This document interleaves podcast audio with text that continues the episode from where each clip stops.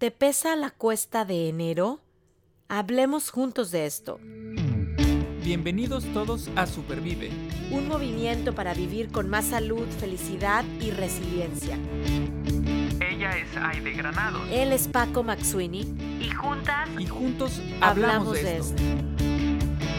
Porque valoras tu salud tanto como valoras a tu familia, Supervive es para ti.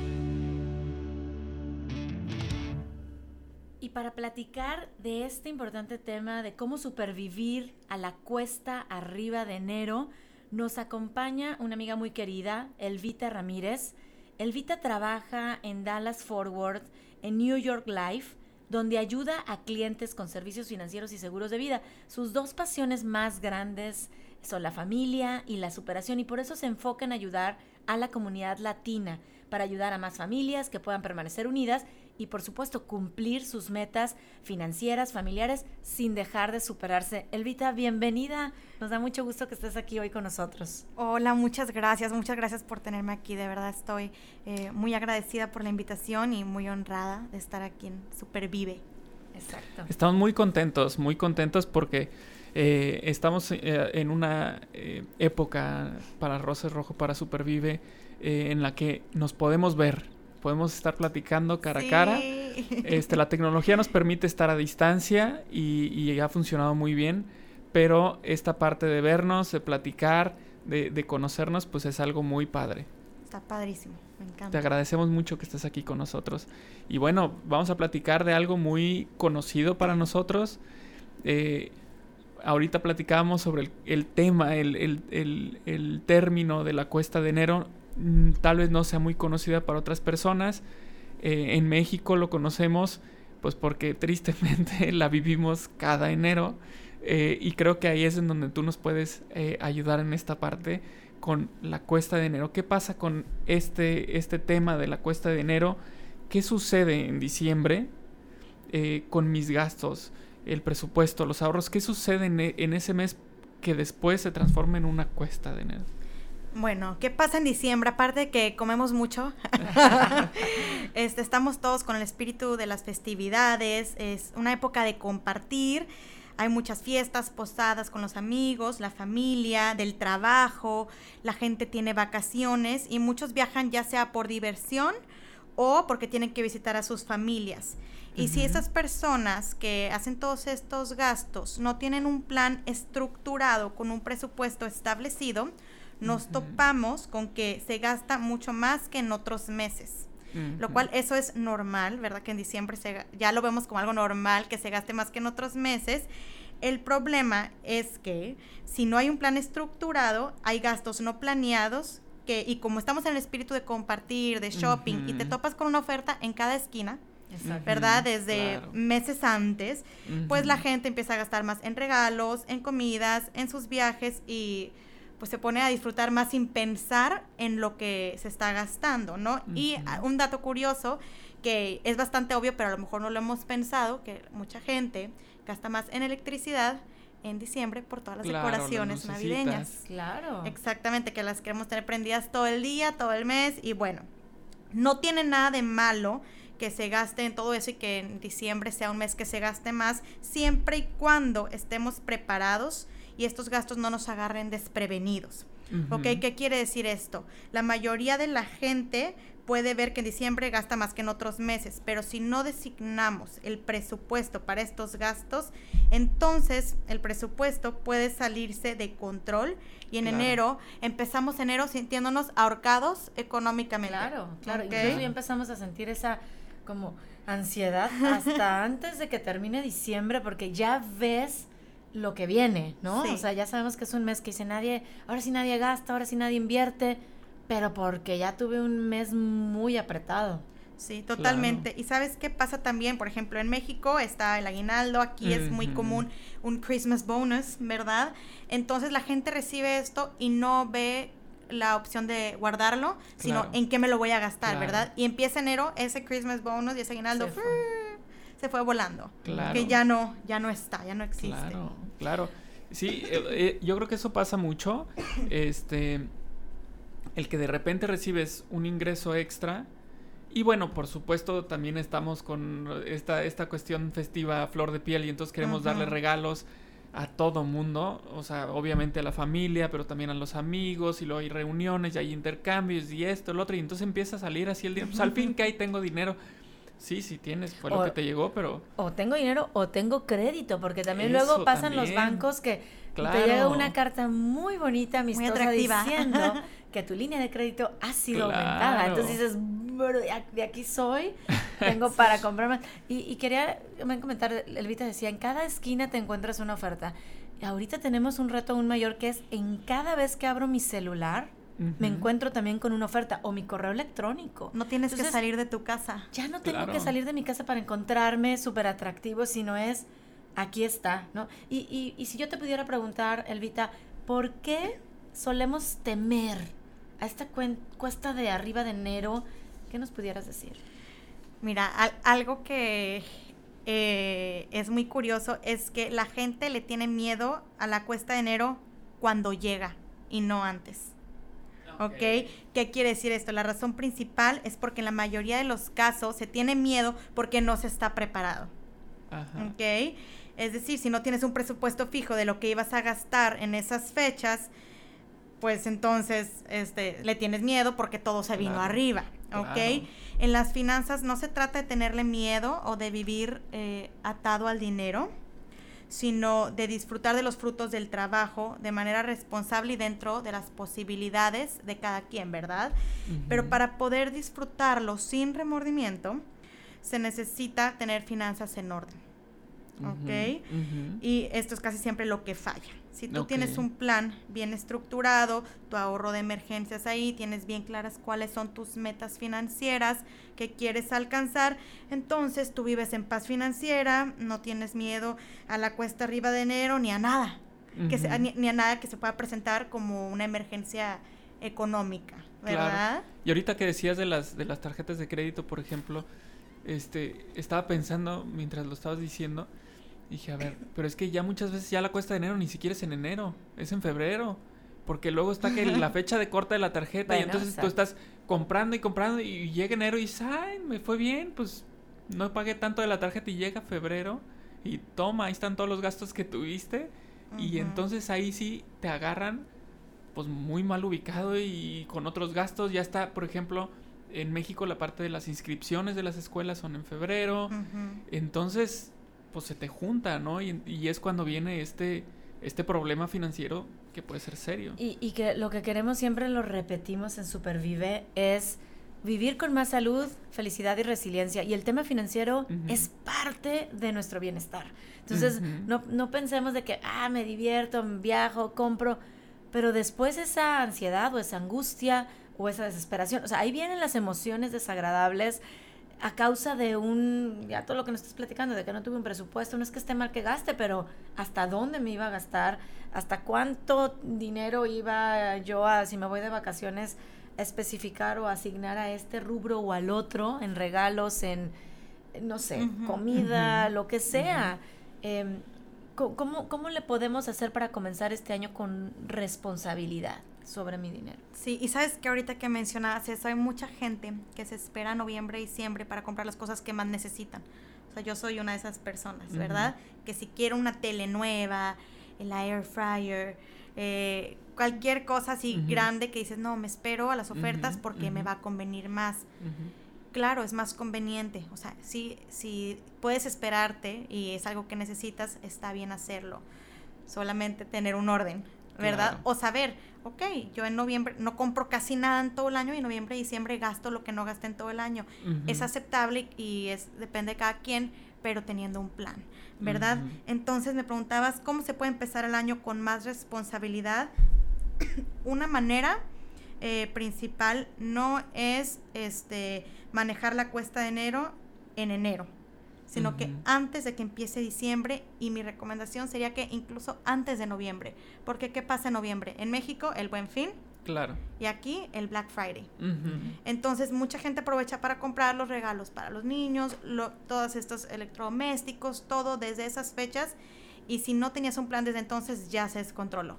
¿Ok?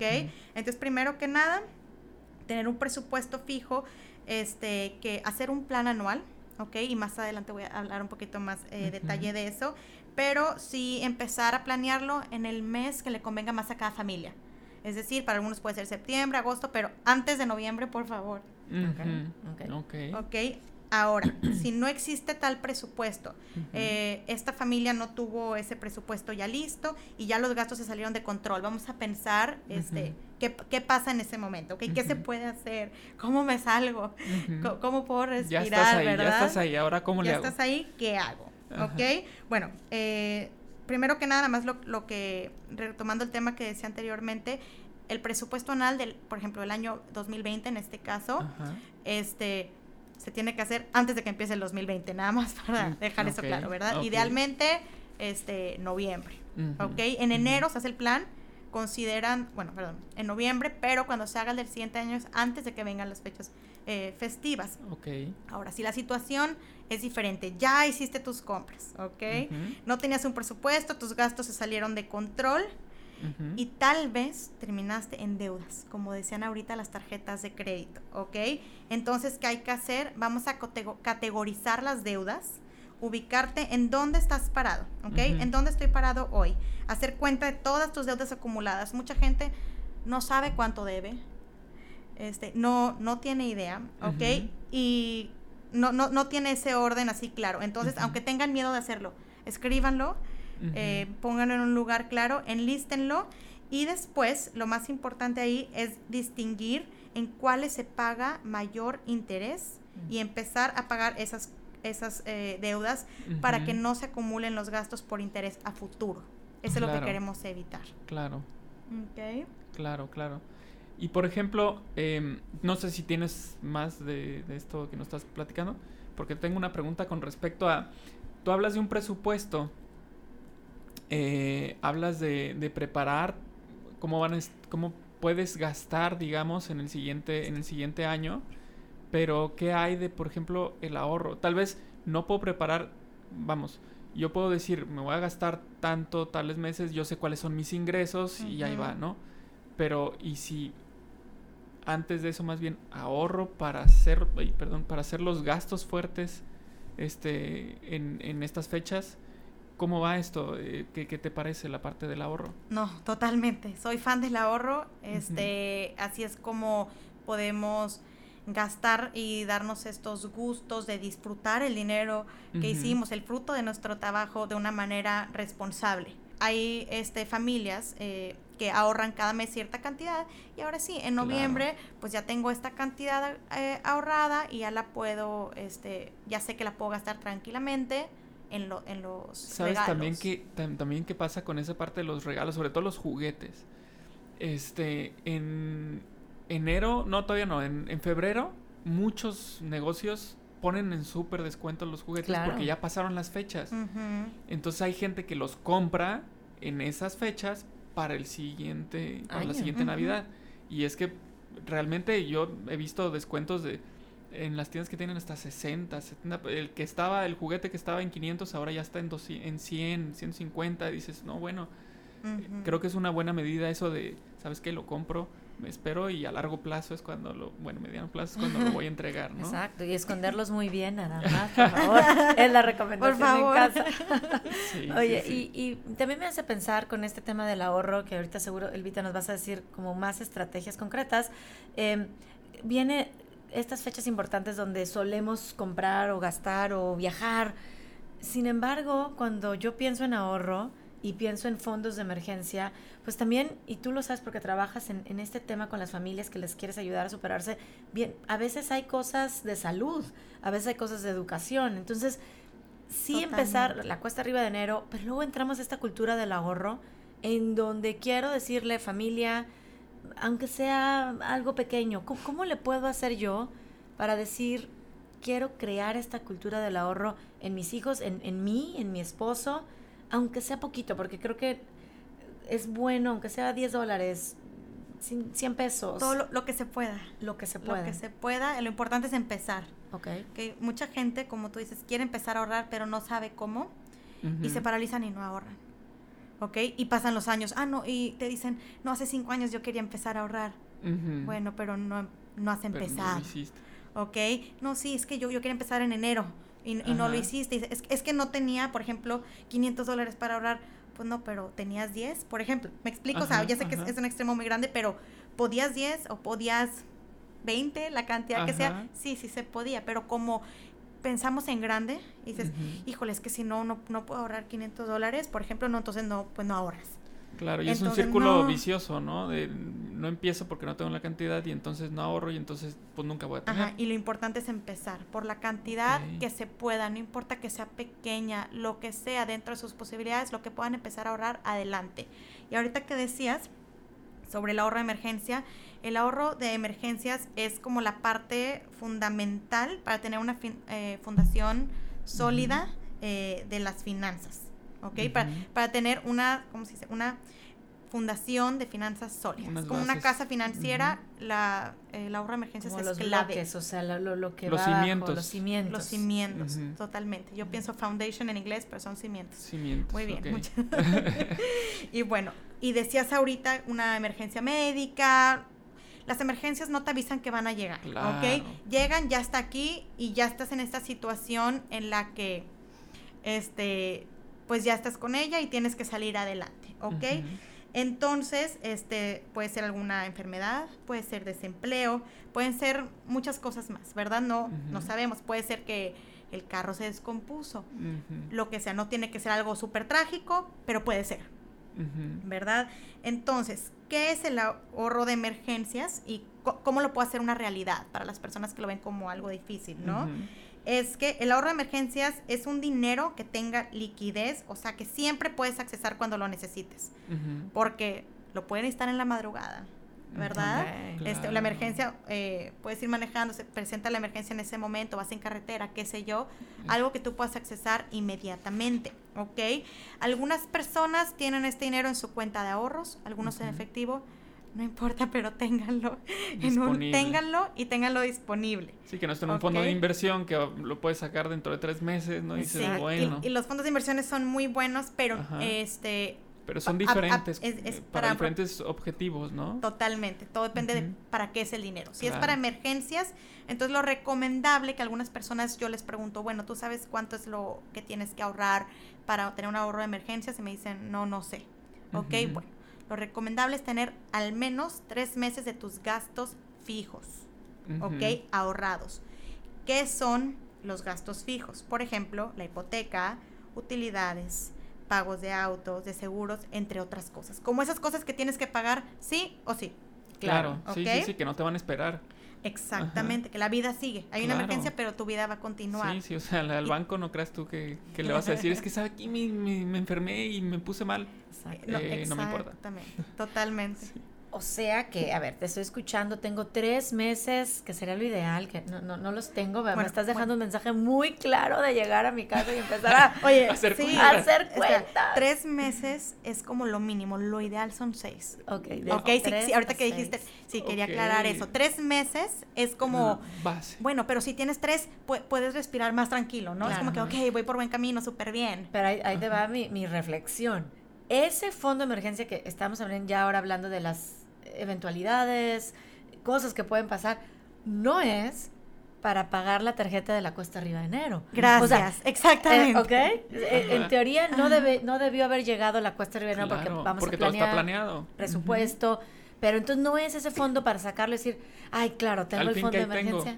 Lo voy a cubrir. Sí, y ¿sabes qué pasa muchas veces con el ahorro de emergencias? La gente ahorra tres meses de gastos fijos, lo que sea, y les dan ganas de ir de vacaciones y dicen, ah, yo tengo ahorrado.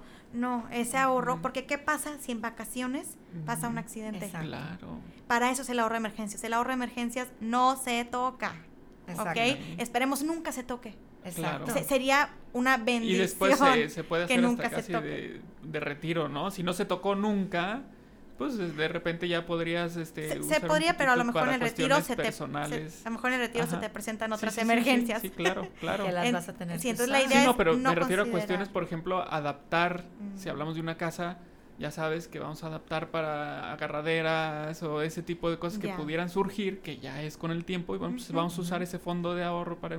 No es una emergencia como tal, porque es algo más planeado, pero finalmente es para Sí. para que yo esté mejor, ¿no? Totalmente. Entonces dijimos que mínimo tres meses, idealmente seis meses. Si pueden ahorrar más de eso, qué bien. Ok. Adelante. No, están, no, se- no están limitados a ahorrar más, ¿eh? Y, y- y quisiera concluir porque de verdad me, me dejas un mensaje bien claro que ya quiero llegar a mi casa a platicar con mi esposo y ver cómo le vamos a hacer para que este 2020 tengamos un fondo de emergencia.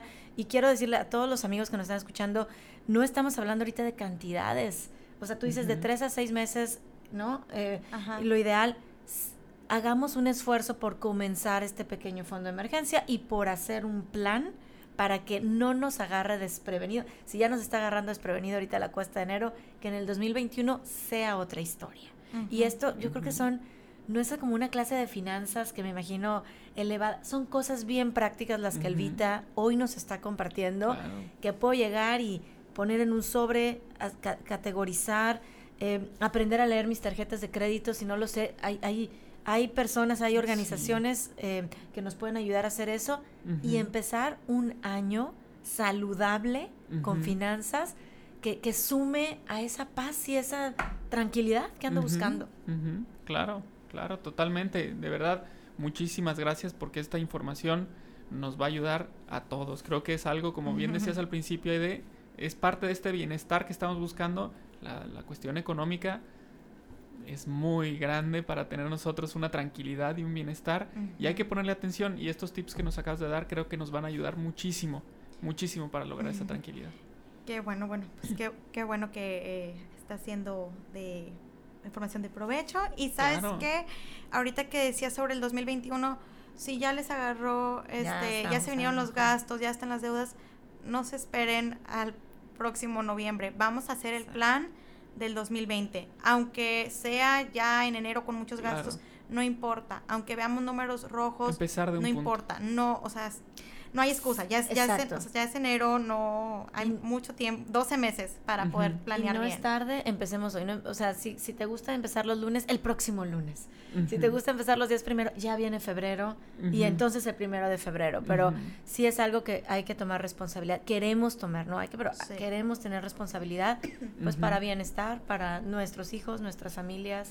Vamos, vamos a vivir con más paz. Perfecto, perfecto. Pues muchísimas gracias por estar con nosotros. Este, no sé si tengas alguna otra, algún otro concepto que nos quieras compartir.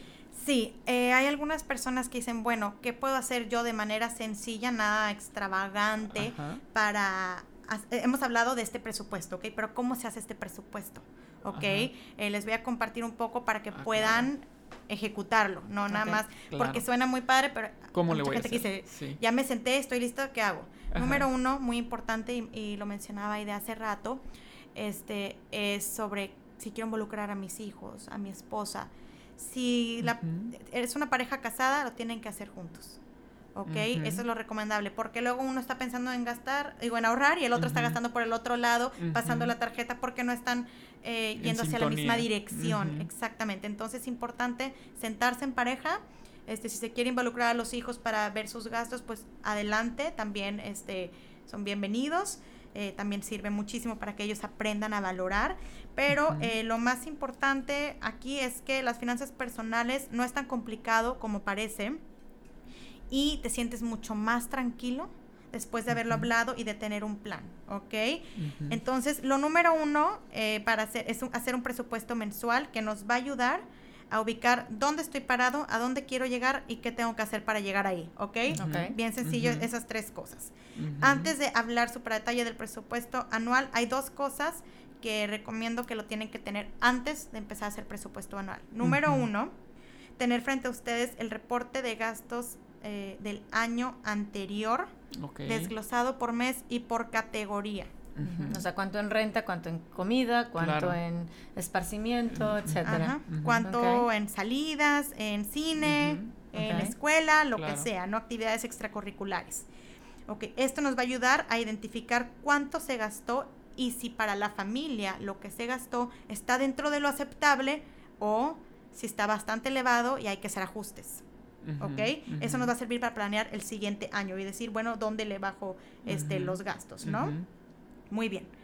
Y es increíble cómo hay gastos pequeñitos que hay gente que dice, no, es que yo casi no gasto, pero que el cafecito, el estacionamiento, este, el- la comida del drive-thru eh, mientras vas de camino a casa, que dices, ay, es bien poquito, no gasté tanto, pero cuando lo ves eh, a grandes eh, rasgos, así como de Ya un suma año, una cantidad importante. dices, no es posible que gaste esta cantidad en Claro, todo el año. ¿Ok? claro. Entonces, por eso es importante ver esto y darnos cuenta en dónde se está yendo el dinero. Esa es la primera cosa que hay que hacer antes de empezar el presupuesto anual, tener eso a la mano. La segunda cosa es este, hablar sobre cuáles son las metas financieras a corto eh, me- y mediano plazo. Ok. ¿ok? Y también a largo plazo. Pero las de corto y mediano plazo, por ejemplo, es identificar cuánto se va a necesitar, cuánto dinero se va a necesitar para lograr esta meta y cuánto tiempo me va a tomar Mm, claro, lograrla. Claro. ¿Ok? Ejemplos para esto son comprar un carro, ir de vacaciones a algún lugar especial, hacer una fiesta de 15 años, pagar al enganche de una casa. ¿Ok? Ahora, metas a largo plazo que también se tienen que hablar en familia antes de empezar el presupuesto son el ahorro universidad de los hijos, un ahorro de la jubilación. Es importante hablar de todo esto antes de empezar el plan para que vaya considerada una cantidad, aunque sea pequeña, Claro. hacia estas metas, ¿ok? Claro. Porque luego nos quedamos con que, ay, es que yo quería comprar mi casa hace cinco años, pero no, no hay un ahorro y no se ha empezado o ese ahorro se gastó en las vacaciones. Y hay algunas cosas que son inamovibles. Digo, la casa, bueno, podrías postergarlo, pero por ejemplo, los 15 años, pues ni modo que los celebres a los 20, ¿verdad? O sea, Claro, pero la, también la ahí niña va a cumplir 15. Ahí entra también un tema de, de, de ser como muy realistas y decir, pues claro, yo había soñado con una fiesta con Ujú. 500 personas y con Claro, se un puede reducir. Bueno, ¿cuál es mi realidad en este Claro. momento? Porque en verdad nos va a traer más paz como aterrizarnos a decir, ya, la, la resaca de ya me gasté todo Ujú, esto. ¿no? ujú. Con- Entonces son las metas, eh, el presupuesto el año pasado, las metas financieras y ahora sí, ya estamos haciendo el presupuesto, ¿ok? ¿Qué se hace? Bueno, este nos va a servir para administrar nuestros gastos mensuales y a ubicar cuánto estoy recibiendo, cuánto estoy gastando y cuánto est- estoy ahorrando. ¿ok? Muy bien, ya que tenemos esta información, vamos a dividir el presupuesto del 2020 en tres partes. Número uno, gastos fijos, que ya hablamos un poco de ellos. Número dos, gastos variables, que estos son regalos, vacaciones, salidas familiares, idas al doctor. Cosas que nunca sabes exactamente cuánto va a ser, pero cuánto. en base al presupuesto del año pasado, puedes darte una idea de cuánto te va a salir. ¿Ok? Y número tres, el ahorro Mm, que son las metas financieras, ¿ok? Esto si es la primera vez que se hace, recomiendo que lo vean al menos eh, después de cuatro o seis meses de que se empezó, Como una para que puedan ver, de cómo ajá, vamos. oye, lo cumplimos, no lo cumplimos, etcétera, ¿no? Muy bien, muy bien, pues la verdad es que son eh, como consejos muy prácticos, muy, muy prácticos, ¿no? Que los podemos poner. Sí, sí, sí. Sí, y, sa- y sabes qué, Eh, por último sí quisiera mencionar también, aparte de lo del presupuesto, hay muchas herramientas que existen ahorita, muchas aplicaciones en los Claro. teléfonos, los bancos, Dios mío, o sea, tienen ahorita, puedes tú asignar tu presupuesto, designarle a cierta categoría cuánto quieres gastar y que te avise antes de que llegues a ese Claro. límite. Entonces, hay muchas, muchas maneras, hay gente que le gusta hacer documentos muy extensos y detallados, ya depende cada quien, pero... eh, no tengan miedo de empezar, las aplicaciones lo hacen por ti. Solo Ujú. pones los números y te muestra todo de manera muy sencilla y visual. Claro. Ok. Vas Y- alimentando ahí los gastos que vas llevando y Exacto. te va haciendo la Y si, y si no me animo con el teléfono, porque también hay- vemos muchas personas que dices, como que todavía... Pues la oye, libretita. la libretita. O sea, miren, yo aquí tengo un cuaderno, nunca me falla mi, mi pluma y mi hoja. No se le acaba la batería. No se le acaba la batería, puedo seguir apuntando, pero la cosa es tener esas herramientas para empezar. De acuerdo. No, pues muy útil. Yo creo que lo importante es empezar. ¿no? Empezar de alguna forma. Esto que nos acabas de decir nos ayuda muchísimo a empezar, a perder ese miedo de cómo empiezo. Como bien dices, estás ante una libreta en blanco y dices, ok, ya estoy aquí y ahora. Y con esto que nos dijiste, creo yo que nos da muchísima luz para poder empezar y obviamente vamos perfeccionando con el tiempo, pero empezamos de un punto y ahorita nos dijiste cómo. Así es, lo, import- lo gracias, importante es empezar, no, con mucho gusto. Y por último, nada más quiero decirle a todas las personas que esto es posible, pero se necesita disciplina, responsabilidad Claro. y sobre todo querer. ¿Ok? Exacto. Si es algo que se les hace difícil, la verdad, este, sugiero que piensen en esa meta que quieren alcanzar y que va a valer la pena este esfuerzo. No digo que no disfruten, este, nada más vamos a tener un plan, este, y así vamos a poder tener esa casita que tanto anhelan o ese Claro. viaje familiar que tanto quieren. Tenía, tenía un profesor que a mí de verdad marcó mi vida y él siempre decía que visiones generan conductas.